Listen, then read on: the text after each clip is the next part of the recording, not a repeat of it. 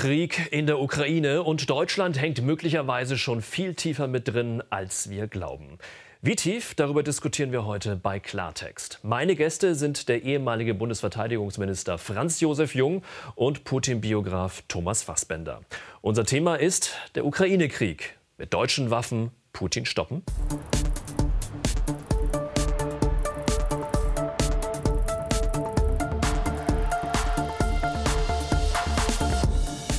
Guten Abend zu Klartext aus Berlin. Ja, von heute auf morgen leben wir in einer neuen Weltordnung. Welche Rolle spielt Deutschland dabei und wie können deutsche Waffen Russlands Angriffe stoppen? Darüber diskutieren wir heute und ich freue mich, dass Franz Josef Jung heute bei uns ist. Er war von 2005 bis 2009 Bundesverteidigungsminister. Er unterstützt ganz klar die Waffenlieferungen an die Ukraine. Er weiß, wie Deutschland militärisch auch aufgestellt ist und er weiß auch, was da alles fehlt, denn er sitzt auch im Aufsichtsrat des Rüstungskonzerns Rheinmetall. Ich freue mich, dass Sie da sind heute. Guten Abend, Grüße. Russlandkenner und Russlandliebhaber Thomas Fassbender ist bei uns. Er hat viele Jahre in Russland gelebt und gearbeitet. Er hat eine Biografie über Wladimir Putin geschrieben. Die ist jetzt vor wenigen Wochen, wenige Wochen vor Kriegsbeginn auch erschienen. Thomas Fassbender hat außerdem eine Kolumne beim russischen Auslandssender RT. Aber der Sender, der wurde in der EU abgeschaltet. Auch eine von vielen Sanktionen gegen Russland, über die wir heute natürlich auch noch sprechen werden. Herzlich willkommen bei Klartext. Danke. Ja, seit dem 24. Februar führt Russland unter Präsident Wladimir Putin Krieg in der Ukraine. Wie lange er noch dauert, wie er sich entwickelt, wir suchen heute Antworten bei Klartext. Krieg in Europa. Diese Bilder zeigen, mit welcher Gewalt Wladimir Putins Truppen bei ihrem Vormarsch in der Ukraine vorgehen. Russische Geschosse zerstören Wohnhäuser, Schulen und treffen sogar Europas größtes Atomkraftwerk Saporischia. Menschen fliehen in Keller und U-Bahnhöfe. Sie machen mit der kompletten Zerstörung unserer Infrastruktur weiter, dem Leben, das unsere Eltern und Großeltern und Generationen von Ukrainern aufgebaut haben.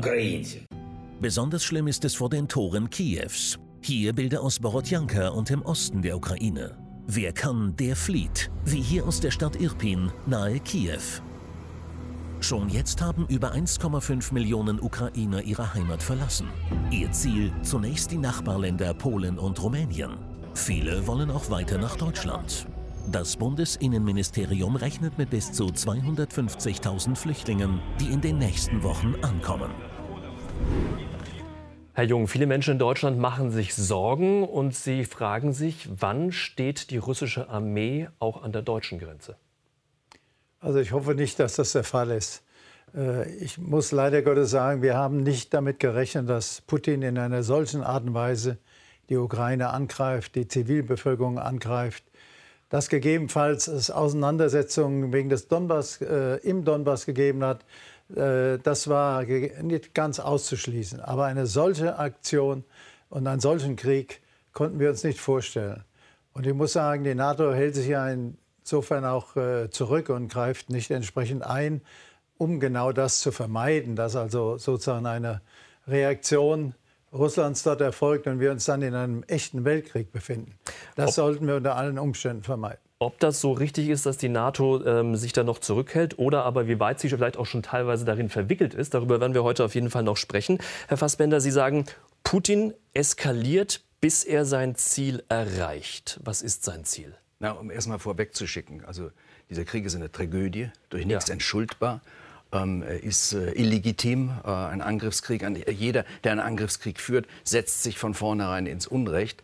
Ähm, aber wir müssen natürlich trotzdem trennen von der Realität des Krieges, auch von der Realität eines unentschuldbaren Krieges. Ähm, die, das müssen wir trennen von den Beweggründen, Motiven, äh, Absichten, von den eventuell doch rationalen Hintergründen äh, dieses Krieges. Ich glaube, dass Russland seit und äh, vor allem also kulminiert in seinem Präsidenten ähm, seit zumindest zwei, drei Jahren ähm, ein festes Ziel immer mehr zum Inhalt, ich würde sagen, einer Doktrin gemacht hat. Ja, man, man könnte es Putin-Doktrin nennen. Ähm, und das ist der, dieser sogenannte ostslawische Raum, ja, also Russland, Belarus und Ukraine. Mhm. Dieser Raum darf auf keinen Fall weder ganz noch in Teilen ähm, in die Sicherheits- und Einflusssphäre der USA in Europa intrigiert werden, in, äh, in integriert werden. Integriert, integriert. Ja. Das widerspricht sämtlichen Vorstellungen von äh, der äh, nach 1990 Friedensordnung. Das widerspricht äh, unseren Vorstellungen von Souveränität und Gerechtigkeit. Es ist gar keine Frage, dass uns das widerspricht. Äh, dass das widerspricht. Aber mir geht es zentral darum, dass wir erkennen müssen, ähm, Putin ist von dieser Weltordnung bereits, hat diese Weltordnung bereits verlassen, die Grundsätze dieser Weltordnung, weil und das ist nicht nur er selbst, sondern das ist auch die russische politische Klasse, weil er zunehmend das Gefühl bekommen hat, diese Weltordnung wird gegen die eigentlich russischen Interessen eingesetzt. Aber warum muss es gleich ein Krieg in diesem Ausmaß sein? Ich sage, ich, äh, den Krieg kann ich nicht erklären. Was ich erklären kann, äh, ist, äh, oder was ich sagen kann, ist, dass Putin ein Mensch ist, der von Machiavelli geprägt ist, also von machiavellistischen Überlegungen, ähm, die Aussage von Clausewitz, äh, Krieg ist äh, die Fortsetzung der Politik mit anderen Mitteln, ist etwas, was Putin zustimmt, dem Putin zustimmen würde. Ähm, er ist bereit, den Schritt zur Gewalt zu gehen, wenn er anders seine Ziele nicht durchsetzen kann. Warum er ausgerechnet nun in diesen Februartagen 2022 zu dem Schluss gekommen ist, er kann sie anders nicht durchsetzen, das kann ich Ihnen auch nicht erklären. Aber meinen Sie nicht, dass er sich völlig verkalkuliert hat? Er hat offensichtlich damit gerechnet, in einem Blitzkrieg sozusagen innerhalb von zwei Tagen mehr oder weniger die Ukraine einzunehmen. Und die Ukraine und das Volk ist bewundernswert, einen Widerstand, dass genau das Gegenteil eingetreten ist. Wobei ich ein bisschen den Eindruck habe, Sie haben mir das Buch auch geschrieben, dass sich Putin auch in dieser Art und Weise, wie Sie ihn gerade beschrieben haben, doch ein Stück verändert hat. Ich habe ihn 2008 erlebt im Rahmen der, das waren die letzten deutsch-russischen Konstellationen da haben wir noch Gespräche geführt im Hinblick auf die Frage Partnerschaft und Beziehungen mit der NATO. Ich habe mit meinem Kollegen Sergei Ivanov sehr intensiv darüber gesprochen. Wenn heute Putin sagt, die NATO hat uns abgewiesen, das ist die Unwahrheit. Die Wahrheit war, dass er nachher in Georgien eingefallen ist, dass dann die Situation mit der Krim kam und äh, heute nun, das ist die Spitze sozusagen dieser Krieg. Äh, von daher stelle ich schon ein Stück auch Veränderung äh, bei ihm fest ich will da nicht so weit gehen und, und sagen, das ist fast psychopathisch, aber dass er jetzt von einer Weltordnung spricht, die im Grunde genommen geschichtliche Dimensionen beschreibt, wie er sagt, die Ukraine gehörte schon immer zu Russland.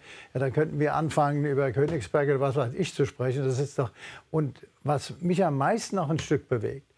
Russland hat selbst damals unterschrieben, dass die Ukraine, als sie die Ukraine die Atomwaffen zurückgegeben hat an Russland, dass die Grenzen der Ukraine äh, gewährleistet werden. Russland hat selbst mit unterschrieben, dass jedes Land frei entscheiden kann, in welches Bündnis es geht.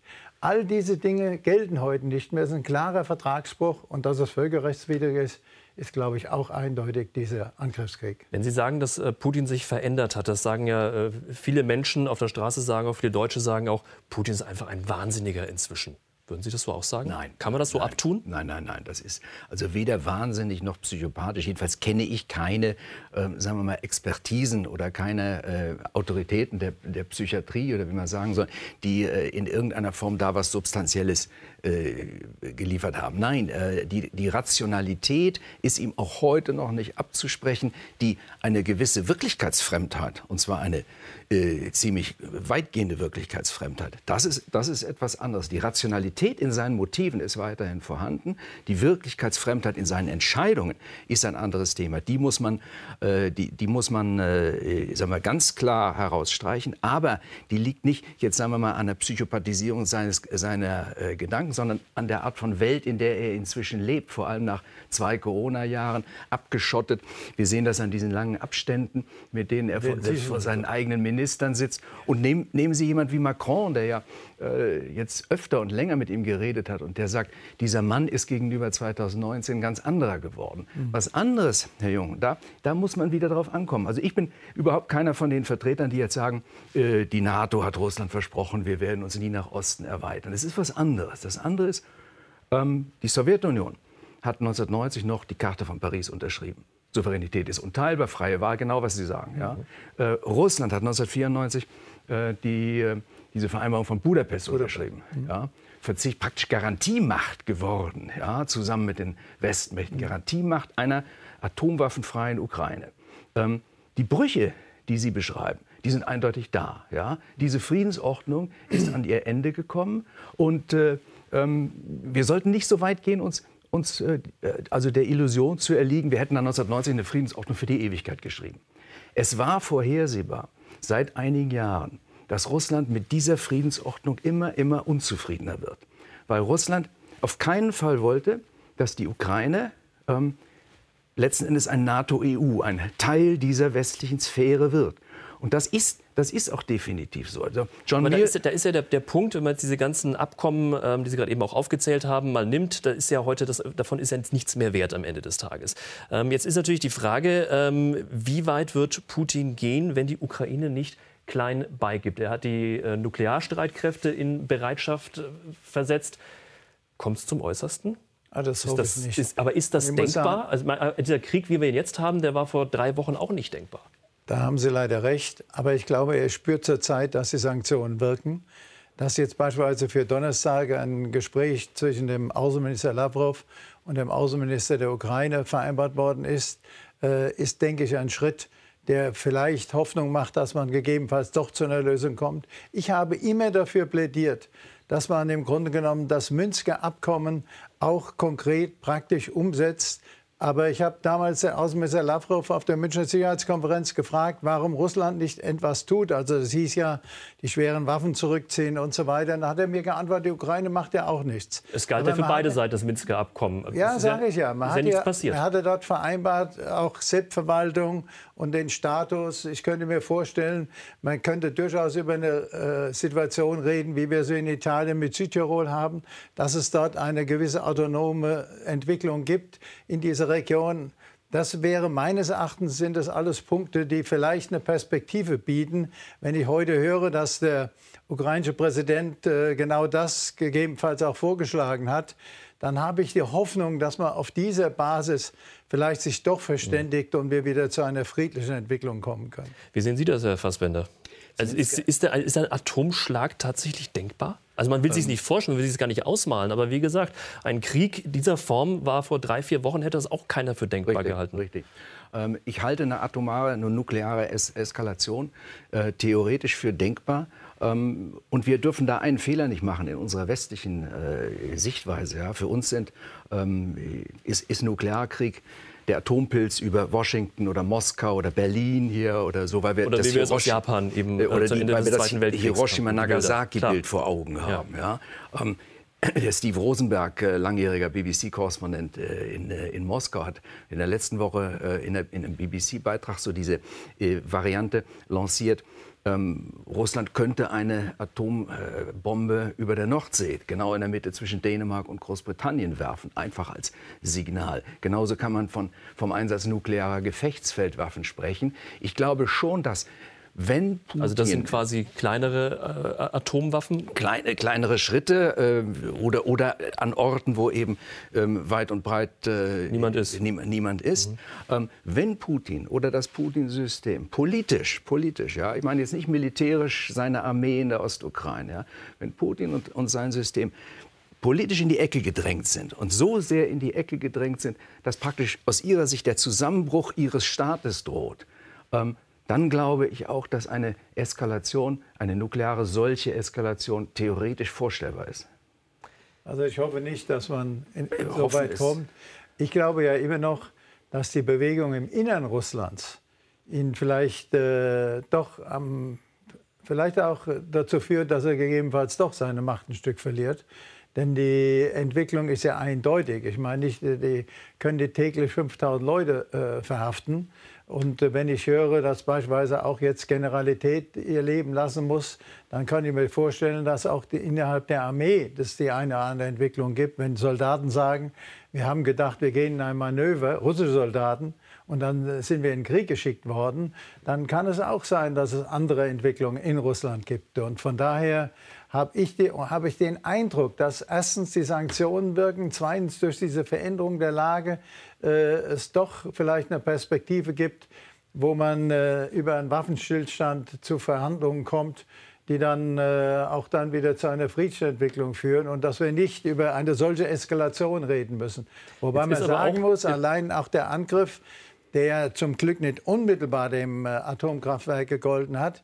Aber wenn sowas passiert und dann nukleare Strahlung sozusagen auch uns erreicht, wir haben ja Tschernobyl erlebt, ja. dann wird das natürlich eine Situation, die ich mir gar nicht ausdenken will. Jetzt ist natürlich immer noch die Frage, welche Rolle spielt Deutschland in diesem Konflikt, in diesem Krieg? Deutschland mischt da ähm, durchaus noch schon mit, denn nach wochenlangen Diskussionen ist die Bundesregierung dann doch eingeknickt und liefert nun Waffen auch in die Ukraine. Deutschland hat sich entschieden für eine Waffenlieferung an die Ukraine, so wie viele andere Länder der NATO auch. Diese Bilder zeigen einen Waffentransport aus den Niederlanden in das Kriegsgebiet. Deutschland versorgt die ukrainische Armee mit 1000 Panzerabwehrwaffen, 500 Bodenluftraketen vom Typ Stinger und 2700 Flugabwehrraketen Modell Strela. Zustimmung kommt aus allen politischen Lagern. Doch der Bundessprecher der Deutschen Friedensgesellschaft Jürgen Gresslin befürchtet eine weitere Eskalation. Das ist insofern ähm, ein großer Fehler, als dass Deutschland und die anderen Staaten damit Kriegspartei werden. Was passiert mit diesen Waffen in der Ukraine? Man hat keinerlei Kontrolle. Auch damit können schwere Menschenrechtsverletzungen verübt werden. Ähm, die Behauptung des Westens ist dann immer, ja, wir liefern nur Defensivwaffen. Ähm, Defensivwaffen gibt es aber nicht. Wie sinnvoll ist also die Waffenlieferung in das Kriegsland Ukraine? Herr Jung, Sie als ehemaliger Verteidigungsminister und ähm, Aufsichtsratmitglied beim Rüstungskonzern Rheinmetall, was sind denn bitte schön Defensivwaffen? Also Sie haben ja gerade gesehen, welche Waffen geliefert worden sind. Das sind konkrete Abwehrwaffen, ja. Panzerabwehrwaffen, Flugabwehrwaffen. Das sind äh, Defensivwaffen. Das sind keine Angriffswaffen, wie wenn ich beispielsweise einen Tornado mit Bomben ausstücke und den äh, entsprechend losschicke zum entsprechenden Angriff. Das ist ein entscheidender Also dient der Verteidigung, aber ich kann doch auch auf den Knopf drücken und dann äh, auf ein anderes Ziel damit schießen. Aber, Unabhängig davon, ob ich angegriffen werde. Schauen Sie, die Panzerfaust hat doch nur einen Sinn, den Panzer zu bekämpfen, wenn er mich angreift. Ja, die hat keinen Sinn, die irgendwo abzuschießen. Also von daher denke ich schon, dass der Defensivcharakter damit deutlich wird. Aber was äh, mir schon wichtig ist, Sie haben das einleitend gesagt, ich glaube, dass es vielleicht schon sinnvoll gewesen wäre, wir hätten etwas früher dort die Ukraine unterstützt. Denn Tatsache ist ja, wir, wir konnten doch nicht zusehen, wie sozusagen die Leute abgeschlachtet werden und sie keine Chance haben, sich entsprechend zu verteidigen. Und gerade die Verteidigung, die jetzt äh, ja auch von ukrainischer Seite aus meiner Sicht teilweise bewundernswert erfolgt, die führt meines Erachtens dazu, dass es jetzt eine Perspektive auch äh, für Verhandlungen gibt. Denn sonst wäre in der Blitzaktion die Ukraine eingenommen worden und es wäre überhaupt keine Chance gegeben, gegebenenfalls über Waffenstillstand dann zu Verhandlungen zu kommen. Und ich sehe dort eine Perspektive, insbesondere jetzt auch das Treffen am Donnerstag, wo ich mir eine gewisse Hoffnung mache, dass sie vielleicht doch etwas bewegt in diese Richtung. Fassbender, Sie bezeichnen Waffenlieferungen an die Ukraine, so wie sie einfach stattfinden, eher als fahrlässig. Warum? Also ich bin kein Pazifist. Also Deutschland kann, kann diese Waffen liefern. Ja? Ich sehe zwei wichtige Punkte, die man bedenken muss. Die sind ja auch in dem äh, kurzen Video jetzt angerissen worden. Das erste ist, wir machen uns damit natürlich zumindest latent zu einer Kriegspartei, ja, mit allen möglichen Folgen, die das eventuell haben könnte. Und das Zweite, mindestens ebenso schwerwiegend, in wessen Hände fallen diese Waffen? Also es gibt ganz klare Informationen aus der Westukraine, ja, dass auch dort die ukrainische Regierung, die Kiewer Regierung, nicht flächendeckend die Kontrolle ausübt, sondern dass ähm, ein guter Teil dieser Waffen eventuell bei Warlords landet. Wir wissen ja noch gar nicht, was sich da entwickelt in der Ukraine. Ja. Dass Teile sogar, es wird sogar spekuliert, dass Teile über mafiöse böse Gruppen sogar nach Russland gehen könnten. Ja, nicht zur russischen Armee, sondern ähm, dann zur Aufrüstung der, des gesamten Raums beitragen könnten. Ähm, vor allem aber, äh, glaube ich, ist, ist ein Problem, wer bleibt denn als neutraler Vermittler der Autorität auf beiden Seiten genießt noch übrig, wenn auch wir Deutsche uns komplett jetzt an die Seite der USA stellen und gar kein eigenes Profil mehr zeigen. Das ist ja Erdogan. Herr Erdogan tritt äh, inzwischen als Vermittler auf, weil er sagt, wir, machen, nee, äh, wir tragen die äh, Sanktionen nicht mit. Die Chinesen werden auf der Hinterhand gehalten als mögliche Vermittler. Der Westen ist bereits ausgeschieden. Und Deutschlands traditionelle Rolle, ich meine, alle unsere Medien sind stolz, dass wir sie nicht mehr ausüben als eine Art von Sachwalter oder Vermittler, Sachwalter russischer äh, Interessen oder Ideen in Europa, die haben wir aufgegeben. Wir haben uns neutralisiert. Ja, aber Sie sehen ja, dass beispielsweise auch der israelische äh, Ministerpräsident ja jetzt auch versucht hat, entsprechende äh, Vermittlungen vorzunehmen. Ich sehe auch nicht, dass wir widersprechen, dass wir uns da zur Kriegspartei machen. Es war ja so, dass sowohl die Amerikaner als auch die Briten und so weiter doch vorher die Ukraine unterstützt hat, damit sie die Chance haben, sich zu verteidigen.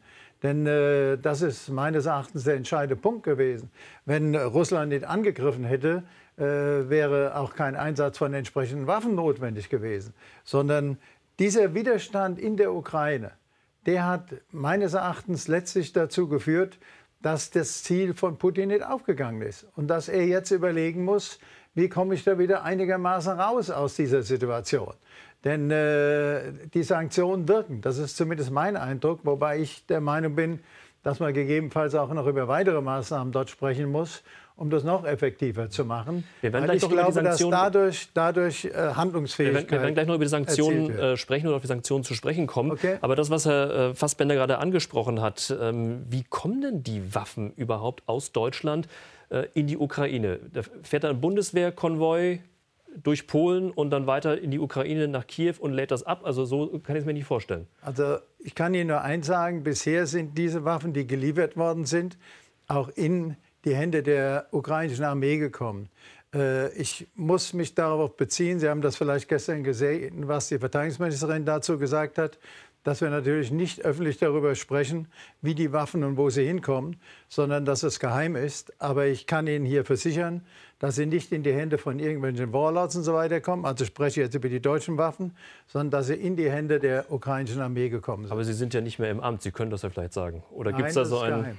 Das, das darf man nicht. Okay. Ja klar, ich, will, ich will keine Gefahr heraufbeschwören, äh, dass da natürlich vorher versucht wird, genau das zu eliminieren. Das heißt, diese Transporte ähm, stehen auch unter Beobachtung der Russen und sind möglicherweise ein Ziel? Heute können Sie im Rahmen der Aufklärung sehr viel machen, wie Sie wissen. Das gilt sowohl für die russischen Geheimdienste als auch für die amerikanischen und deutschen Geheimdienste. Und von daher denke ich, ist es nicht klug, darüber öffentlich äh, zu kommunizieren. Jetzt ist es aber auch so, dass Sie gesagt haben, ähm, dass äh, die Waffen bestätigen das ja, dass die dort ankommen oder angekommen sind, wo sie auch hin sollen. Jetzt ist es aber in der Ukraine auch so, Herr Fassbender hat es eben auch schon angedeutet, ähm, das ist ein Kriegsgebiet. Das heißt, da werden jetzt inzwischen ja auch, man hört von ähm, verurteilten Mördern, die freigelassen werden äh, und äh, eine Waffe in die Hand bekommen, um eben für das Land zu kämpfen und es zu verteidigen. Das heißt, da unterschreibt ja keiner eine Quittung. Ich habe eine Waffe bekommen und die gebe ich dann ähm, in drei Wochen wieder ab, wenn der Krieg vielleicht vorbei ist, wenn er dann vorbei ist. Das heißt, was passiert, wenn das irgendwann vorbei ist? Was passiert mit den Waffen? Wie kann man verhindern, dass die nicht in Hände von Terroristen fallen? Wie kommen die wieder zurück nach Deutschland? Also zunächst einmal, die Waffen, die bei der ukrainischen Armee sind, sind nicht Waffen, die irgendwelche Privatpersonen und so weiter bekommen. Und diese Waffen, äh, die gerade dargestellt worden sind, sind auch nicht Waffen, die im Grunde genommen sehr einfach von Privatpersonen zu handhaben sind. Und von daher ist es eindeutig. Wir haben natürlich jetzt beispielsweise die Haubitzen, das wurde nicht erwähnt, die teilweise über ein anderes Land hier mhm. auch hier entsprechend geliefert worden sind. Die sind äh, natürlich von einer, na, Alter her nicht mehr unbedingt das, wo wir sagen müssen, die brauchen wir unbedingt wieder zurück. Über andere Dinge muss man wieder reden. Die sind noch aus DDR-Beständen. Jetzt, jetzt, wollen wir erst einmal sehen, dass wir wieder zu einer friedlichen Entwicklung kommen. Das ist das Entscheidende. Und dann können wir darüber reden und werden auch darüber reden, wie man vernünftigerweise dann auch äh, mit diesen Waffen umgeht. Ja, aber darf ich da mal einer? Also das mit den Waffenlieferungen gefällt mir eigentlich immer nur aus zwei Gründen nicht. Und zwar, was wollen Sie denn eigentlich erreichen? Ja? Die ukrainische Armee wird nicht in der Lage sein, mit Defensivwaffen oder mit diesen Waffen, die wir und andere liefern, die, Russen aus dem, die russische Armee aus dem Land zu treiben. Ja? Ähm, Gut, ein Argument könnte sein, dass Sie sagen, ja, aber dann sind die Russen wahrscheinlich, wenn sie sehen, mit welch, in welcher Stärke die ukrainische Seite unterstützt wird, eher zum Einlenken bereit.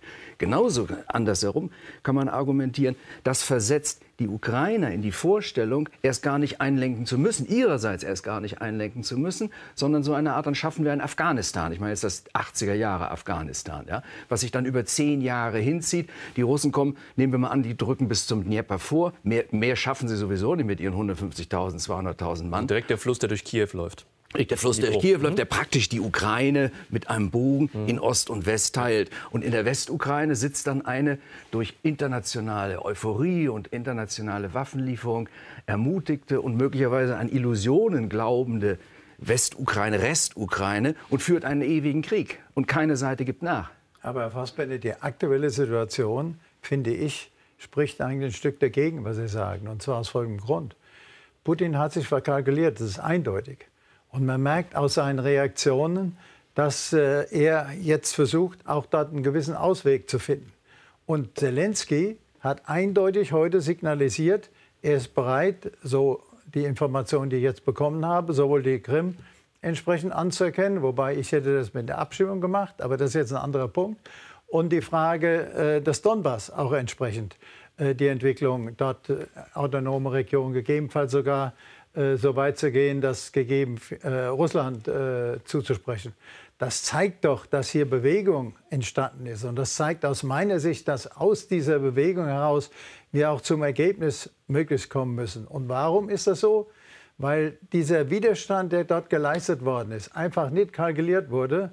Und äh, ich muss sagen, und da hatte ich schon vorher entsprechende Erkenntnisse, da will ich jetzt nichts Genaues sagen, aber Putin ist ja auch enttäuscht über die Schlagkräftigkeit seiner Armee. Ja, das muss man ja auch immer sagen. Ja, dass also im Grunde genommen sie mit einfachen Panzerfäusten und so weiter dort äh, entsprechend agieren können und äh, einen 60 Kilometer langen ja, äh, Konvoi entsprechend aufhalten können, was ja offensichtlich passiert ist. Das zeigt von dem hört man relativ lange. Der, kommt, der kommt, aber irgendwie nicht an, dieser Konvoi. Von dem hört Sag und ja man immer über, über seit ja Tagen schon. Der, der steht ja. da, der steht da, und hat drei Tage nicht. lang im Leerlauf alles Benzin verbraucht, wird von den Seiten angegriffen. Das ist eine, eine, Katast eine militärische Katastrophe. Da, von diesem Konvoi geht keinerlei Gefahr mehr aus. Ja? Wenn wir irgendwann mal aber in ohne der die Zukunft Waffen, die wir geliefert hätten, wäre der weitergekommen. Ja, gut, das okay. Ich glaube, so viel, so viel Waffen sind noch gar nicht geliefert worden, um den Unterschied zu machen. Ich glaube, das Entscheidende war wirklich die Bereitschaft der Ukrainer und das der riesige Fehler der Russen, die gedacht haben, die Ukrainer sehen uns so als eine Art willkommenen Bruder. Wenn der mit seinen ja, Panzern kommt, dann äh, hängen wir den Blumen um die Grenze. Wenn jeder vernünftige Mensch, der sich in der Gegend auskennt, hätte vorher gesagt, dass egal ob russischsprachiger Ukrainer, egal ob ukrainischsprachiger oder stämmiger Ukrainer, der der Nachbar, das Nachbarland darf dich nicht überfallen. Alle stehen zusammen. Ja? Das hat auch nichts mit Nationalität. Wenn die Schweiz zum Beispiel, die Schweiz ist kein Nationalstaat und jeder, der die Schweiz angreifen würde, hätte seit Hunderten von Jahren die Schweiz mhm. gegen sich. Und man muss ja ehrlicherweise sagen, dass Europa jetzt so zusammensteht, dass wir so zusammenstehen, auch mit den Amerikanern und so weiter. Das äh, ist auch die Reaktion darauf, das muss man auch eindeutig sagen. Und ich finde es gut, dass wir so zusammenstehen. Auch damit hat Putin nicht gerechnet. Aber jetzt haben wir ja sehr, sehr lange in einer friedlichen Zeit hier bei uns in äh, Mitteleuropa gelebt. Ähm, das hat dazu geführt, dass man auch so die eigene Verteidigung ein bisschen zurückgefahren hat. Könnten wir uns wirklich im Ernstfall selbst verteidigen, Stand heute? Ja, also der Meinung bin ich, ja. Auch gegen Russland. Wir sind ja im Rahmen der NATO. Ja, wissen Sie, schauen Sie mal den Etat von äh, Russland an und schauen Sie mal unseren Etat an. Und äh, wir haben nun eine gemeinsame Verantwortung in der NATO. Also wenn wir angegriffen würden, ist das ein Fall von Artikel 5. Mhm. Das heißt, dann steht die NATO zusammen. Das sind zurzeit 30 Nationen, wie Sie wissen. Und von daher gibt es eine eindeutige eindeutiges, klares Ja, dass wir hier verteidigungsfähig sind. Wobei jetzt der höchste Heeressoldat Alfons Mais gesagt hat, wir stehen komplett blank da.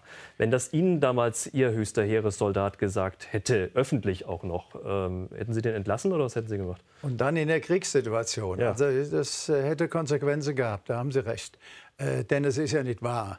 Äh, wir, sind, äh, wir haben Nachholbedarf, wir haben Verbesserungsbedarf, das ist dringend notwendig, und zwar in allen Teilstreitkräften, das ist die Wahrheit. Aber wir stehen nicht blank da, das ist die Unwahrheit. Ich habe ja gerade gesagt, welches Kontingent wir in der äh, schnellen Einsatztruppe der NATO stellen. Das sind über 10.000 Kräfte. Wir haben, leisten weiterhin unseren Beitrag im Einsatz für den Frieden. Und wir haben auch noch Möglichkeiten genug, im Gesamtzusammenhang in Europa und mit der NATO unsere Aufgaben, auch was die Verteidigung anbetrifft, zu erfüllen. Wie nimmt das Russland wahr, umgekehrt? Ja, ich wollte mal einsteigen. Also man muss da schon einen kleinen, kleinen Ordnungsruf anmelden, wenn Sie sagen, können wir uns Sehr noch gerne. gegen Russland verteidigen. Wenn wir nicht jetzt aus Dann irgendwelchen Gründen, NATO, wenn wir jetzt nicht aus irgendwelchen Gründen in über den Ukraine-Krieg uns in einen NATO-Russland-Krieg verwickeln lassen, gibt es keine Bedrohung aus Russland. Man muss hier, und da geht in den Medien sehr, sehr, sehr viel Falsches rum, die Russland, die Putin als einen vollkommenen Revanchisten darstellt, der die gesamte, äh, nicht nur Sowjetunion wiederherstellen will, bis Turkmenistan, Tadschikistan, sondern auch den Warschauer Pakt, sodass ich schon manchmal mich gefragt habe, ja, macht er denn wenigstens hoffentlich nächstes Mal an der Elbe halt oder geht es jetzt bis zum Rhein oder bis zum Ärmelkanal? Also Sie verzeihen, dass ich da ein bisschen polemisch werde. Aber die Deutschen stellen sich die Frage. Ja, aber weil sie auch, weil sie auch von großen Teilen unserer Medien in eine ja fast schon Kriegshysterie hinein versetzt werden, weil die Medien in fettem Druck, ja, ich erwähne mal nur die, äh, die, die Politik der Bildzeitung hier, wirklich äh, eine, es gibt natürlich diese Putin-Dämonisierung, ja, auch jetzt nach dem Angriff auf die Ukraine. Aber wir müssen äh, Emotionen und Verstand voneinander trennen. Es geht von, von Russ, äh, Russland hat ein ganz klares Interesse, eine neue Friedensordnung in Europa unmittelbar an seinen Grenzen durchzusetzen. Die ist kaputt. Was eigentlich geschieht, und da sind Russland und die Ukraine nur Auslöser, was eigentlich geschieht, ist, wir, wir erwachen aus 30 Jahren Illusion. Wir im Westen haben wirklich äh, geglaubt an das Ende der Geschichte, Francis Fukuyama damals. Wir haben wirklich geglaubt, ab jetzt ist es nur noch eine Frage der Zeit, bis alle so werden, wie wir jetzt schon sind. Ja? Jetzt wachen wir auf, jetzt sehen wir plötzlich, und das ist ja nicht nur Russland, das wird noch China mehr, mehr und mehr sein, im südchinesischen Meer, Taiwan, äh, Stichwort. Jetzt oh, das begann in Jugoslawien, wir, ne? Ja, es begann in Jugoslawien, damals haben wir es noch weggebügelt, mhm. aber wir erwachen in einer Welt, die nicht so ist, wie wir sie gern hätten. Und das tut weh. Und diese neue Weltordnung wollen wir wieder halbwegs zurechtrücken oder wollen die ähm, entsprechenden Staaten wieder halbwegs zurechtrücken, indem man sagt, okay, man belegt Russland jetzt eben mit Sanktionen. Wir mischen uns also indirekt in die ganze Geschichte mit ein in der Ukraine. Ähm, diese Sanktionen lassen aber, so scheint es, äh, Wladimir Putin bislang weitgehend kalt. Schande! Schande! Deutschland demonstriert gegen den Ukraine-Krieg, wie hier in Berlin am vergangenen Sonntag. Unter ihnen sind viele Ukrainer, aber auch Russen stellen sich gegen ihren Präsidenten Wladimir Putin. Zum Glück sehe ich auch viele Russen, die gegen diesen Krieg sind. Wir möchten zeigen, dass nicht alle Russen sind pro Putin, sind nicht für dieses Krieg. Wir möchten nicht russische Leute assoziieren mit Terroristen. Wir möchten nicht Diskrimination für äh, russische Leute. Doch die Sanktionen des Westens treffen auch die russische Bevölkerung. Vor den Geldautomaten bilden sich lange Schlangen. Internationale Ketten wie etwa IKEA schließen ihre Filialen in Russland. Auch in Deutschland spüren Russen die Konsequenzen. Die Starsopranistin Anna Netrebko und der Chefdirigent Valery Gergiev sind unerwünscht, wegen ihrer Nähe zu Putin. Der russische Sender RT bekommt EU-weit den Stecker gezogen.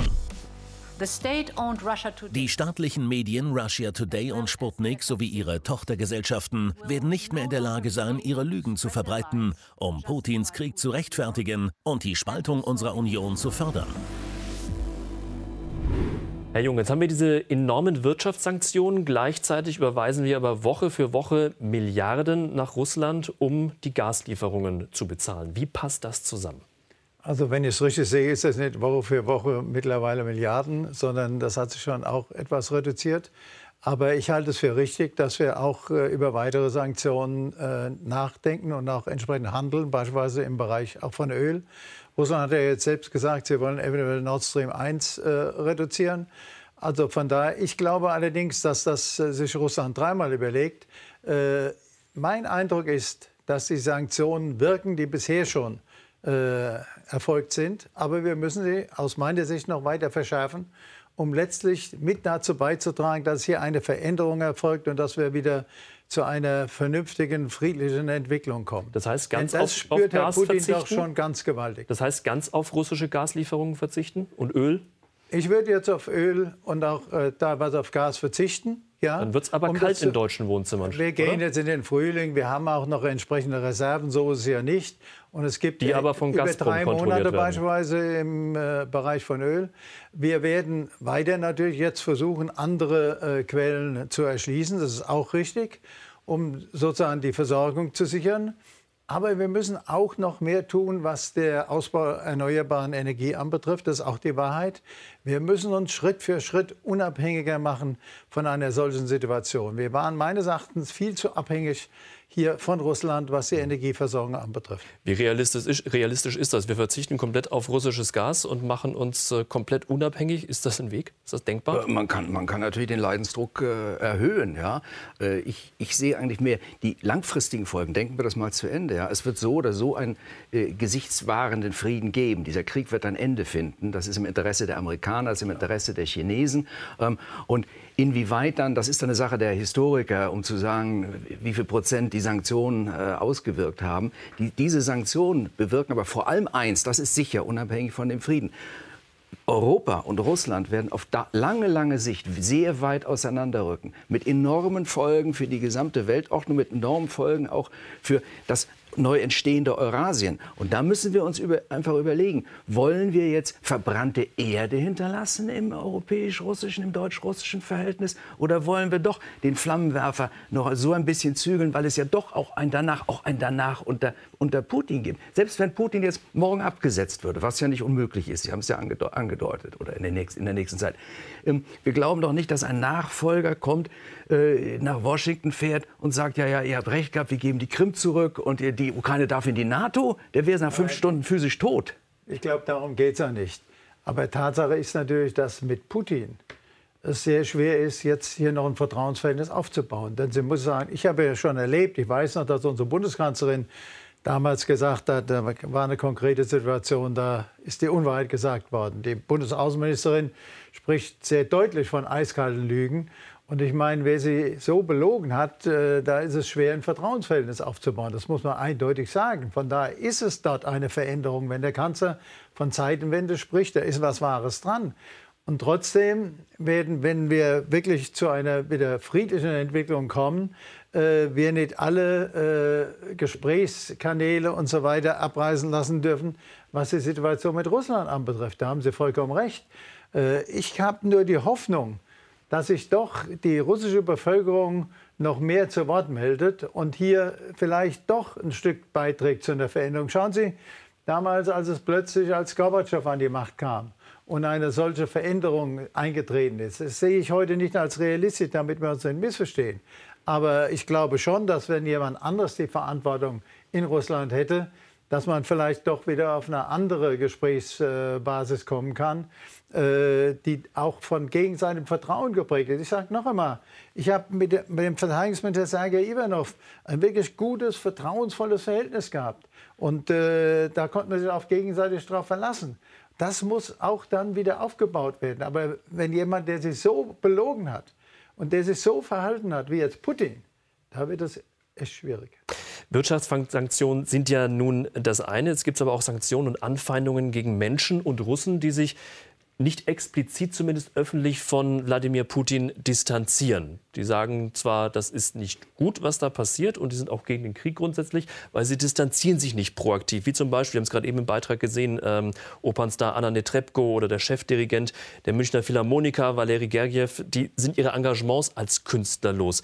Äh, ist das moralisch vertretbar? Also ich, ich äh, finde diese deutsche Bekenntnispflicht oder dieses Kritik und Selbstkritik hat man das, glaube ich, äh, unter dem äh, Leninismus genannt. Ja? Man muss vor die, vor die Gruppe treten. Also meine Frau ist Russin und äh, hat einen ziemlich engen Kreis äh, an anderen russischen Familien äh, hier in Berlin. Mhm. Und die berichtet, dass also teilweise in Berliner Schulen äh, 12- und 14-Jährige, nur weil sie Kaslov oder Ivanov heißen, aufstehen müssen und sich bekennen müssen gegen diesen Krieg. Es geht also weit über Netrebko oder Gergiev hinaus, ja, bis hin zu äh, diesen Phänomenen, kauft nicht bei Russen, ja, alle sind ganz stolz, alle laufen hintereinander her, äh, bloß den Ruski Standard aus dem Regal nehmen, die russischen, das russische Buchweizen.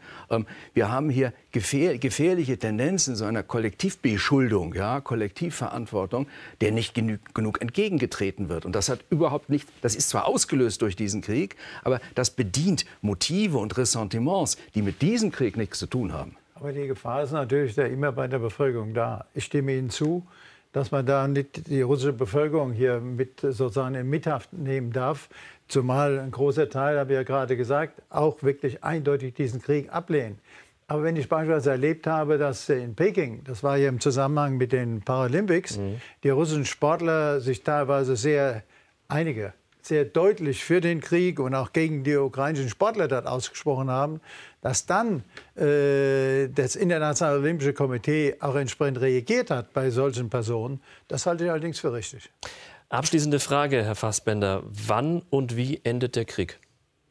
Hoffentlich rasch mit einem gesichtswahrenden Frieden. Ähm, Herr Jung, Sie haben ein paar Dinge äh, man, man, ange, äh, angedeutet. Äh, Regelung der Krim-Frage, das ist ja mit einer auch der Auslöser gewesen, warum Putin es jetzt macht. Er wird 70 im Oktober. Ja.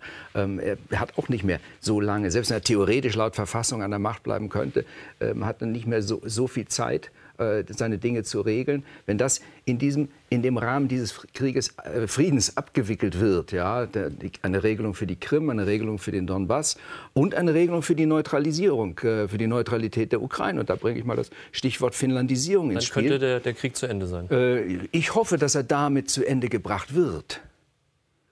Herr Jung, auch Klartext von Ihnen. Wann und wie endet der Krieg? Also ich hoffe auch, dass die Gespräche, die ja diese Woche auch geplant sind, doch dazu führen, zumindest zunächst einmal zum Waffenstillstand, aber auch dann zu entsprechenden Verhandlungen. Ich teile die Auffassung, dass dazu das Thema Krim, dass dazu das Thema Donbass gehört. Die Frage, wie man die Frage der Neutralität dort äh, diskutiert, ist ein anderer Punkt. Ich habe selbst, oder wir haben selbst, die Bundesregierung muss ich fairerweise sagen, 2008 mit dafür gesorgt, dass nicht der nächste Schritt äh, NATO und äh, Ukraine vereinbart worden ist, weil wir der Meinung waren, sowohl die Bevölkerung war damals dagegen, als auch äh, die Entwicklung war noch nicht so weit. Deshalb können wir trotzdem Unterstützung leisten, ohne dass es gleichzeitig NATO-Gebiet sein muss. Äh, auch das sind alles Punkte, die gegebenenfalls hier zur Diskussion stehen. Dankeschön an Sie beide. Franz Josef Jung, Thomas Fassbender, vielen herzlichen Dank. Das war Klartext Gerne. für diese Woche. Wir sehen uns wieder am nächsten Dienstag, 22.15 Uhr. Dann sicherlich mit einem weiteren Aspekt im Zusammenhang mit dem Krieg in der Ukraine. Denn das Thema, da sind wir ganz sicher, wird uns noch eine ganze Zeit lang beschäftigen. Ihnen trotzdem einen angenehmen Abend und eine angenehme Woche.